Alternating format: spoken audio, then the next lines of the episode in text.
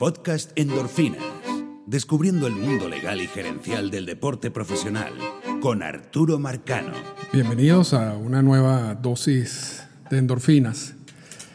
Habíamos, luego de darle seguimiento a todo el, conflicto entre MLB y el sindicato, y cuando llegó un momento en que ya, ya había un acuerdo, eh, bueno, hasta ahí llegaron los, las dosis de esa novela que se tardó un tiempo, ¿no? casi desde marzo hasta junio. entonces, luego cuando ya llegan al acuerdo y ya más que todo entran en la fase de planificación de la temporada, eh, se me unieron además otras cosas, como la suspensión de la temporada en la Liga Mexicana de Béisbol, la cancelación. Y para los que no están como, como al día en, esa área, eh, la parte, el, trabajo de oficina es, mayor, si se quiere, fuera de temporada que durante la temporada. Porque durante la temporada tú tienes una cantidad de procesos que tú básicamente trabajaste durante la fuera de la temporada y lo que estás haciendo es la implementación de esos procesos. Y también en el aspecto del equipo, ya eso está eh, principalmente bajo mando del cuerpo técnico, con la ayuda que, se pueda dar desde la oficina en cuestiones de sustituciones y de análisis de jugadores y cambios y todo ese tipo de cosas, pero es un trabajo mucho más, más específico en la temporada y de hecho llega un momento que ya tú no puedes hacer transacciones en el roster y entonces allí sí es verdad que toda la labor si se quiere, el día a día recae sobre el cuerpo técnico. Más la ayuda que uno pueda dar para que ellos tomen ese tipo de decisiones. Pero es un, repito, es un trabajo más, más limitado, si se quiere, durante la temporada que fuera de temporada. Fuera de temporada tú tienes que revisar todos los procesos, qué funciona, qué no funciona que debes cambiar eh, y eso puede llevar meses y, son procesos en muchos, muchas veces intensos. Entonces, estoy precisamente en esa etapa y en mi labor con, con Toros de Tijuana. Y entonces se me ha hecho un poco difícil conseguir un tiempo en, en estos días para poder grabar el podcast, pero yo considero que hay necesidad de, esta cápsula por lo siguiente. He visto que en los últimos dos días ha habido cierta eh, preocupación sobre la aplicación de los protocolos de salud, uno, que es un documento de más de 100 páginas que negoció MLB con el sindicato y que abarcan una cantidad de procesos eh, y, de, y de pasos. Sin embargo, a los primeros días de iniciar todo este nuevo campo de entrenamiento, ya por distintas razones, algunos equipos no han cumplido con esos pasos, incluso hay situaciones en que los recolectores de las pruebas no se aparecieron, eh, en que no se pueden enviar las pruebas al laboratorio en Utah, y, una cantidad de detalles que, bueno, uno puede, uno puede decir, bueno, culpa eh, el problema es que es la primera vez que se hace. Eh, es son muchos pasos. Eh, cayó un fin de semana allí largo y todo eso se combinaron para básicamente lo que es un desastre, lo que ocurrió en estos días. Y MLB saca un comunicado diciendo, bueno, tampoco no exageren, no es una cosa tan grave, que el 95% de las pruebas se hicieron de acuerdo con los protocolos, solamente es un 5%. Y realmente eso es, eso es un error garrafal de MLB. Yo entiendo que decirlo de esa manera parece fácil, logra el objetivo para la persona que quizás no le está prestando mucha atención a lo que está pasando. Pero en realidad, en realidad, si tú tienes estos protocolos, tú tienes que cumplir esos protocolos al 100%, porque si no pones en riesgo la salud de jugadores, de personal de, y de muchas personas en todo ese proceso. No, no, aquí o sea, si, si existía la necesidad de tener temporada y esa temporada está sujeta a tener protocolos de salud eh, sólidos, eh, es totalmente necesario que esos protocolos de salud se cumplan. No pueden ser medio cumplidos, porque si son medios cumplidos, repito, pones en peligro a mucha gente. Entonces, cuando MLB dice, bueno, solamente es, el 90, solamente es un pequeño porcentaje de, las pruebas que no se hicieron tal como han debido hacerse, no se enviaron como se han debido enviar y no tenemos los resultados todavía, eso está malo, completamente. Y muy bien por los equipos que se quejaron, muy bien por los equipos que suspendieron o que cancelaron el, el entrenamiento de ese día. Hubo un par de equipos que a pesar de que no habían recibido las pruebas, los resultados de las pruebas, que era un paso establecido en los protocolos, decidieron hacer el entrenamiento alegando mil razones, mil razones. Rosenthal escribe algunas de esas razones en sus, en sus tweets. Y repito, eso también está mal, porque ya entonces cada quien impone sus reglas. Un equipo cancela, el otro no. Eh, hubo casos donde no estaban los recolectores, entonces los jugadores fueron los que hicieron las pruebas por su cuenta. Eso, y yo ponía en el, en el tweet, en el Twitter, eso es como si tú vayas a hacer una prueba antidopaje por tu cuenta. Eso no, no, debería ser. No debería ser. Y no debería ser en una liga como MLB. Yo puedo entender que hayan, que existan otras ligas, quizás sin los recursos que tiene MLB, sin el tiempo que tuvo MLB para diseñar y practicar lo que, está, lo, que iba a suceder luego en la implementación. Pero MLB no tiene excusa. MLB tiene recursos, MLB tiene personal, MLB tiene estos planes de hace tiempo. Uno de los primeros planes, de hecho, que, se, que sacaron, que filtraron, fue estos protocolos de salud, la primera versión de estos protocolos de salud. Ellos sabían cuándo era el día feriado. En, fin, no hay, no hay excusa no hay excusa por parte de MLB. Del comunicado, repito, es de nuevo otro signo negativo de lo que está pasando en este 2020 con la temporada.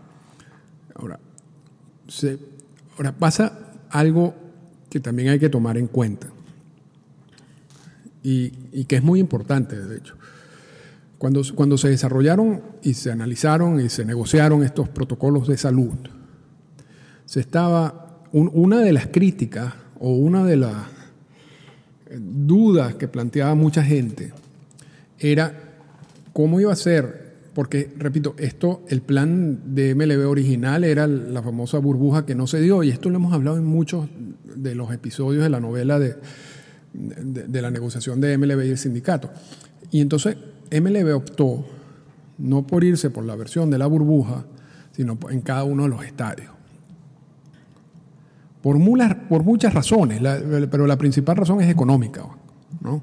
Eh, le das posibilidad a cada uno de los estadios a tratar de generar recursos con propagandas en, en sus estadios, eh, de, las maneras que sea. Pero al sacar a los equipos de sus estadios locales y colocarlos en, un estadio eh, independiente, si se quiere, también está sustrayendo la posibilidad de generar recursos. Recursos que en muchos casos ya habían sido negociados. Entonces esto es una cuestión económica. Esto es una cuestión económica sin duda alguna. Pero al momento en que se toma esa decisión de no irse por la versión de la burbuja, sino, irse a, sino jugar en los 30 estadios, se estaba asumiendo también que la epidemia iba a estar relativamente controlada ya para, para julio. De hecho, el vicepresidente de los Estados Unidos, en, en una de, las de esas ruedas de prensa que dan sobre el COVID, en algún momento habló de que para el 4 de julio la, la epidemia iba a estar básicamente controlada totalmente. Algo que no sucedió, pero además todo lo contrario. Pero el punto que yo voy a, que quiero resaltar, quiero resaltar varios, pero este me parece importante, es que cuando se decide respetar eh, que cada uno de los equipos se quede en sus estadios. hubo personas que dijeron, pero espérense un momentico, si, si esos protocolos de salud son implementados en cada uno de estos estadios, eso implica que quizás las personas que viven en esa zona no vayan a tener acceso a pruebas que necesitan tener. Porque las pruebas, en su mayoría, y la cantidad de pruebas que hay que hacer para que esto funcione, las va a absorber, si se quiere, eh, estos equipos de MLB, dejándose a la intemperie a mucha gente. Y quizás éticamente no está bien que hagan eso. Y MLB contestó, mira, eso no va a pasar. Eso no va a pasar. Nosotros no vamos a, si se quiere, invadir o a quitarle las pruebas a la población normal que las necesita, sino nosotros vamos a hacer todo por nuestra cuenta. De hecho, vamos a ofrecer un servicio a la comunidad y, en el protocolo se habla de algunas pruebas que van a ser en, general para personas que vivan cercanas al estadio o, relacionadas con los jugadores, familiares de los jugadores, etc. De hecho, en algunos, en algunos sitios estos estadios han sido usados para hacer pruebas, otros sitios han sido eh, usados también para dar ayudas, eh, ya sea de medicamentos o de comida. Pero ahorita eso, eso no, va a seguir siendo, ¿no? Pero, pero la versión de MLB, bueno, en el caso de las pruebas parece que sí, eh, pero la versión de MLB es básicamente nosotros no vamos a quitarle una prueba a nadie. De hecho, de hecho, nosotros vamos a usar nuestro laboratorio en Utah, que es el laboratorio que realiza todas las pruebas antidopaje y ese laboratorio vamos a adaptarlo para que además de las pruebas de antidopaje que tienen que hacerlas, realice las pruebas estas del COVID. Es decir, nosotros no vamos a usar un laboratorio que podría estar eh, destinado a, procesar pruebas para la población en general, sino vamos a usar nuestro propio laboratorio. Bueno, parte de lo que pasó en estos días, además del hecho del día feriado, es que si tienes Ahorita tienes 30 estadios distintos realizando pruebas, ubicados en todos los Estados Unidos, en las distintas zonas de los Estados Unidos, enviando esas pruebas por UPS o por FedEx o por cualquiera de estos eh, sistemas a para que Utah procese, para que el laboratorio en Utah procese esas pruebas y, dé los resultados, toda una cuestión de 48 horas y no ha funcionado. O sea, por ahora, aun cuando MLB dice que todo está bien, que solamente es un 5% de lo que no ha salido bien, ya son varios, eh, varios equipos y varias personas que están empezando a dudar de que si esa logística va a funcionar.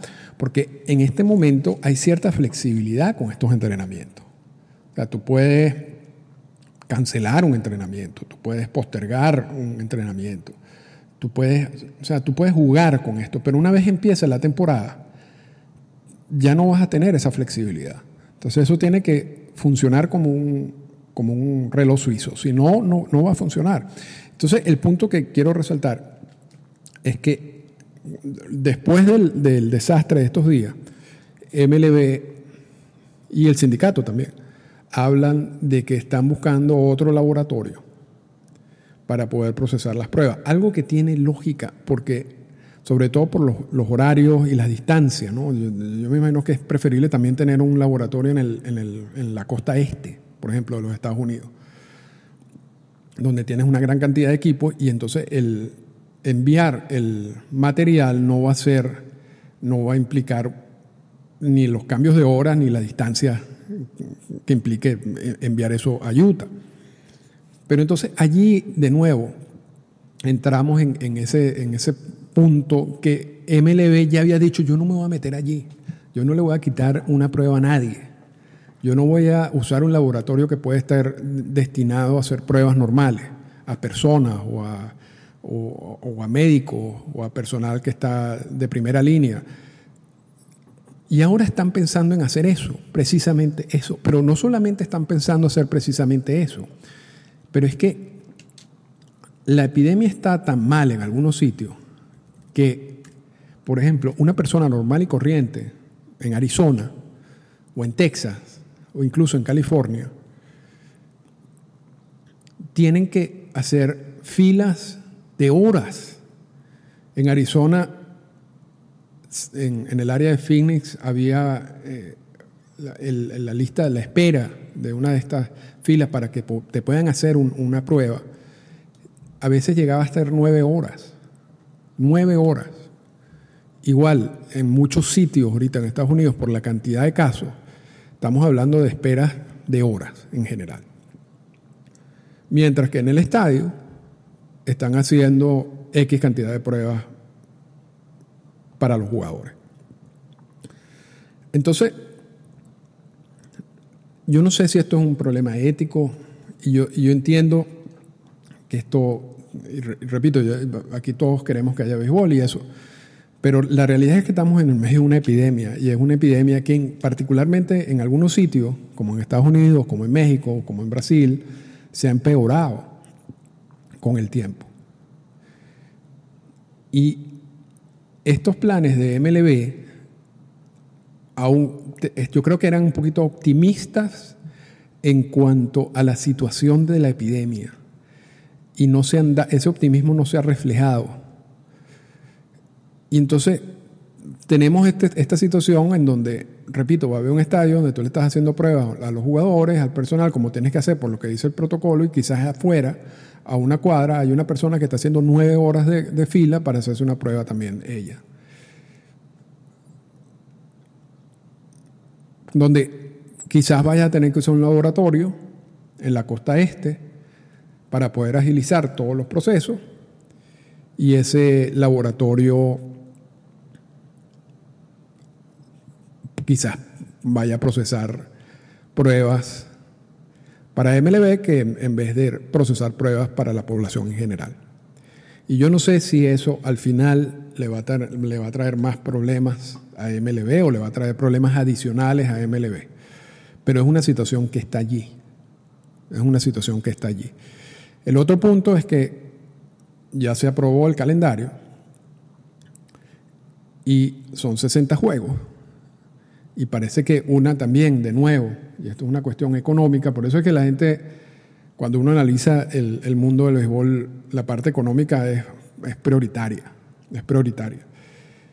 Una de esas primeras ideas es, bueno, ya que es tanto riesgo es tener a 30 equipos, cada uno en sus estadios, eh, en esta temporada y no tenerlos en un solo sitio, como lo está haciendo la NBA, por ejemplo vamos a tratar de limitar los viajes.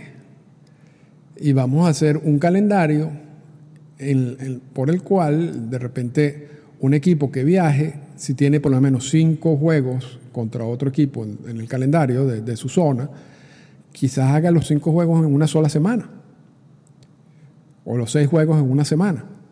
Y se quede en un solo hotel, se hace un solo viaje, entonces allí, o sea, tratas de controlar lo que está pasando. Y sacan el calendario y resulta que el calendario tiene una cantidad de viajes como si fuera una, una temporada desarrollándose en una situación normal y corriente. Y una de las razones esgrimidas en uno de, estas, de, estos, de estos artículos que publican en The Athletic es que, bueno, quizás ellos pensaban que el, el, fanático quizás se va a aburrir de ver seis juegos seguidos entre dos equipos y quizás eso tenga también un efecto en lo que son los ratings y eso tiene un efecto económico. Entonces, en, vez de hacer, eliminan lo de la burbuja porque económicamente no les gusta, pero era lo más lógico desde el punto de vista de, salud. Eliminan la idea de hacer un, un calendario distinto este año porque eso puede aburrir a los fanáticos y entonces eso se va a reflejar en los ratings y entonces eso no va a funcionar económicamente. Pero es lo más lógico también en el punto de vista de salud. Eh, inician todo este proceso diciendo vamos a tener un, un laboratorio de nosotros que no le va a quitar pruebas a nadie. Ahora están hablando de dos laboratorios y quizás más. Entonces, realmente es una situación que, como pasa el tiempo, se, se va complicando. Se va complicando. Y repito, solamente estamos viendo el principio de esto. Ojalá todo salga bien. Ojalá todo salga bien. Yo creo que hay algunos jugadores que tienen muchas dudas. Hay otros que, que han decidido no participar, aun cuando están perdiendo el dinero. Yo no sé si ese número va a seguir aumentando a medida de, que los jugadores se den cuenta de cómo está funcionando todo esto. O si está funcionando esto. Y posiblemente también, si hay un solo problema en todos estos protocolos que no se pueda resolver, y esto no funciona extremadamente bien al 100% en estas pruebas de los campos de entrenamiento, uno tiene que dudar de que esto vaya a funcionar durante la temporada, porque la presión es peor. Eh, son, 30, son los, los 15 juegos todos los días casi, porque el, calendario no tiene eh, muchos días libres.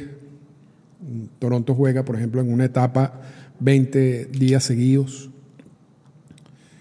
Y tú necesitas hacer las pruebas, tú necesitas enviar las pruebas, tú necesitas tener los resultados eh, cada dos días, por lo menos. Y entonces, ¿qué pasa si eso también se cae durante la temporada? Donde no tienes espacio. ¿O qué pasa si un, número importante del equipo sale positivo, como lo estamos viendo en, en Major League Soccer? Y uno de los equipos que decidió ya ni siquiera participar en el torneo. Realmente hay muchas interrogantes.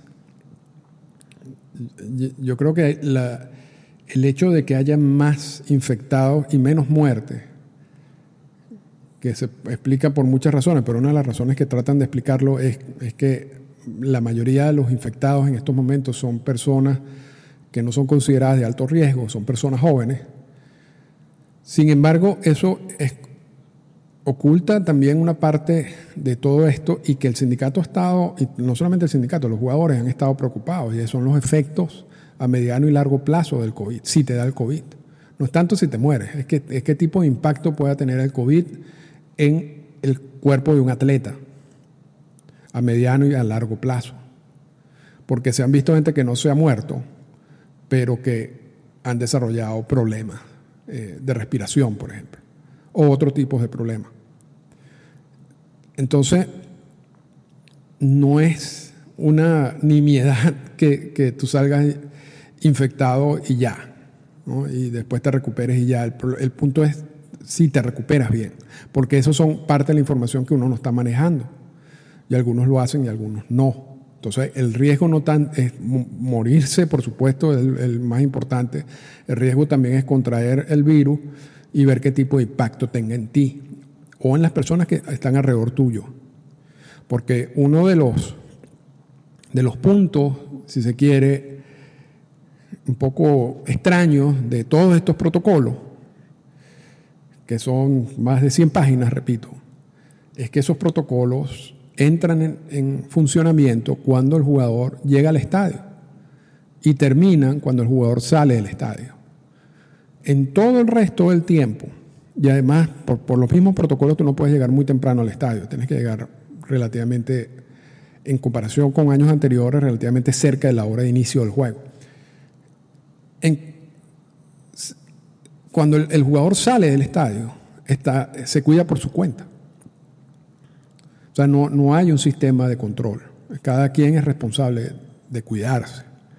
Pero repito, cuando tú estás en zona que donde la epidemia está cada vez peor, habría que ver cómo se pueden cuidar, ¿no? Y, van a, a la casa de su familia, a de los amigos. Se tendrán que aislar todo el tiempo. Por lo menos en el caso de los jugadores latinos, muchos de ellos pasan tiempo juntos. Si se, si se infecta uno, posiblemente se infecten varios. Pero esa parte del, del cuidado fuera del estadio no tiene ningún tipo de control. O sea, ellos apuestan de que, bueno, si te infecta, después los controles en el estadio te van a identificar y entonces no vas a, no vas a infectar al resto del grupo. Y, es una manera, si se quiere, de verdad de controlar la, epidemia, sin duda, pero al mismo tiempo no hay que, no hay que negar que estás poniendo a tu gente en, riesgo, ¿no? Por eso la NBA buscaba, busca hacer el, el proyecto de la burbuja y por eso se planteó el proyecto de la burbuja. Entonces, no, pareciera que MLB está diciendo, no es tanto si te infectas, bueno, por tu cuenta, bueno, no te preocupes porque nosotros los protocolos vamos a evitar que tú infectes a los demás. Pero, ¿y la salud de esa persona que se infectó? ¿O la salud de los familiares de esa persona? No cuentan en todo esto.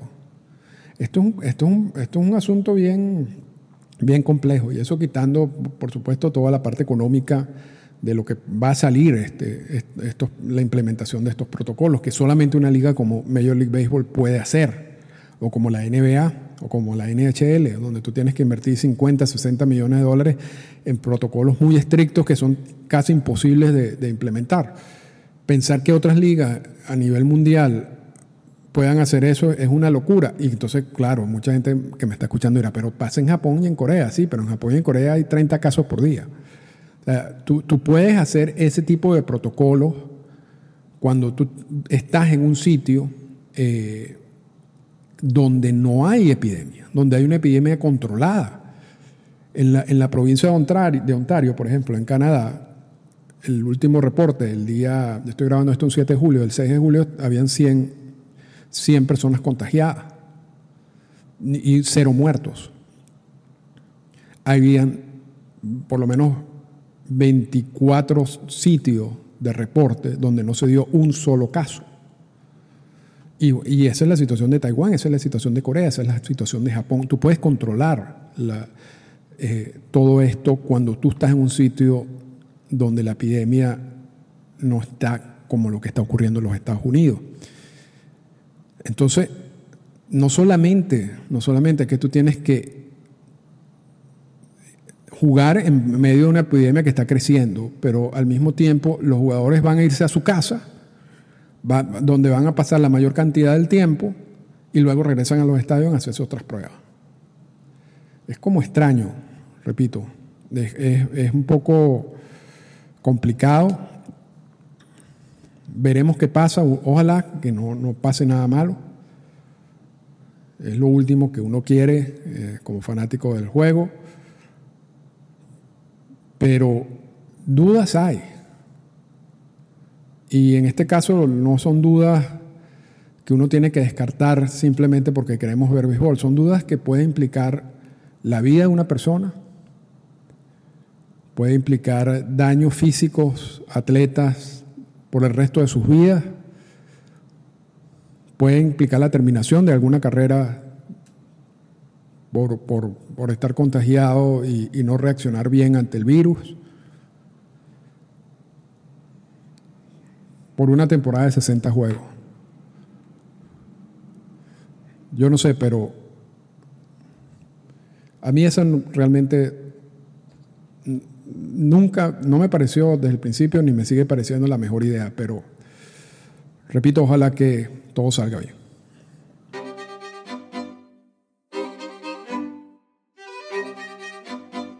Esta fue una presentación del podcast Endorfinas. Para comunicarse con nosotros, escríbanos a las siguientes cuentas en Twitter. Arroba Arturo Marcano y arroba Endorfinas Radio.